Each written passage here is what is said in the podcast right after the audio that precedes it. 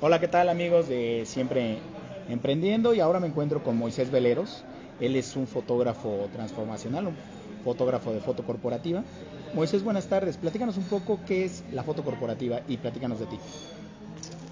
Hola Miguel, eh, antes que nada gracias por la invitación y eh, te comento algo que es extremadamente importante, pero que toda la gente no le está poniendo atención. Y al no ponerle atención, lo más seguro es que estén perdiendo mucho dinero. Y es lo siguiente, una fotografía corporativa, o vamos a meterlo nada más con pura fotografía, una fotografía corporativa en este momento te puede ayudar a hacer ventas impresionantes, siempre y cuando te veas profesional. Ahora, ¿cómo te puedes tú ver profesional dentro de una fotografía? Es mostrándote genuino, mostrándote diferente, pero lo más importante es mostrando un, eh, un, vestuario acorde al target al que vas a ir tú dirigido. Te voy a poner un ejemplo muy sencillo. Si tú eres una persona que dice que es en el perfil de redes sociales dentista, utiliza accesorios a tu favor que vayan de la mano con ser un dentista.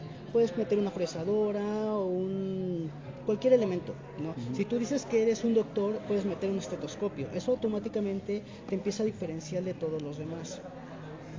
Y eso va a conectar con tu target. Así es. Por un lado podríamos decir que es el estereotipo, por ejemplo en el caso del estetoscopio, pero obviamente te diferencias y dices yo soy médico porque utilizo estos elementos que distinguen a la medicina.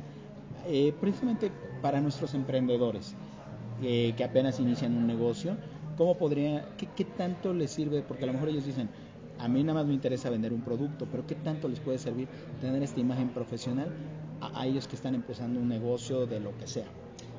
Es es importantísimo y es extremadamente relevante porque justo en este momento que tú estás empezando a crear tu negocio, también estás empezando a crear tu huella digital y por ende tu branding personal. Eh, te voy a poner un ejemplo muy sencillo y sobre todo para la gente que nos está escuchando. Googleate y busca tu nombre. Si aparece algo ahí, excelente. Si aparece algo y no está relacionado con lo que dices que vas a hacer, tienes un área de oportunidad. Pero si no apareces, es momento de crear tu huella digital y eso aplica extremadamente bien para un emprendedor. ¿Por qué? Porque si en este momento tú empiezas a subir fotografías profesionales, estás diciendo a tu target que eres profesional. Entonces es súper importante que desde ahorita que eres emprendedor o que vas a iniciar, eh, empieces con el pie derecho, porque ese va a ser tu gran diferenciador el día de mañana. ¿Qué pasa cuando el emprendedor dice, bueno, es que realmente yo no soy la marca, yo no soy un branding personal, yo lo que quiero es promover mis productos, me dedico a la fabricación de un objeto tangible, cuando es un servicio me queda claro que la persona va a entender que él es la marca, pero cuando es un producto tangible, entiéndase, zapatos, chocolates, pulseras, eh, crayolas, bueno, bueno, sí, una, eh, esculturas de cerámica, y él va a decir, lo que yo quiero es vender mi producto, no me quiero vender a mí. ¿Qué, les podrías decir a ellos? Ah, es muy sencillo. Eh, cualquier marca, cualquier marca, así sea pequeña, grande, o extremadamente gigante, utilizan, eh, utilizan una imagen. Esa imagen es el target al que ellos quieren ir dirigidos. Entonces, directa o indirectamente, tú estás relacionado con la marca. Ahora, la gente siempre va a buscar una imagen dentro de una marca. Si no, puedes checarlo con lo que hace Sara, con lo que hace Liverpool, con lo que hace el Palacio de Hierro. Sí es cierto que es una marca, pero detrás de esa marca existen personas.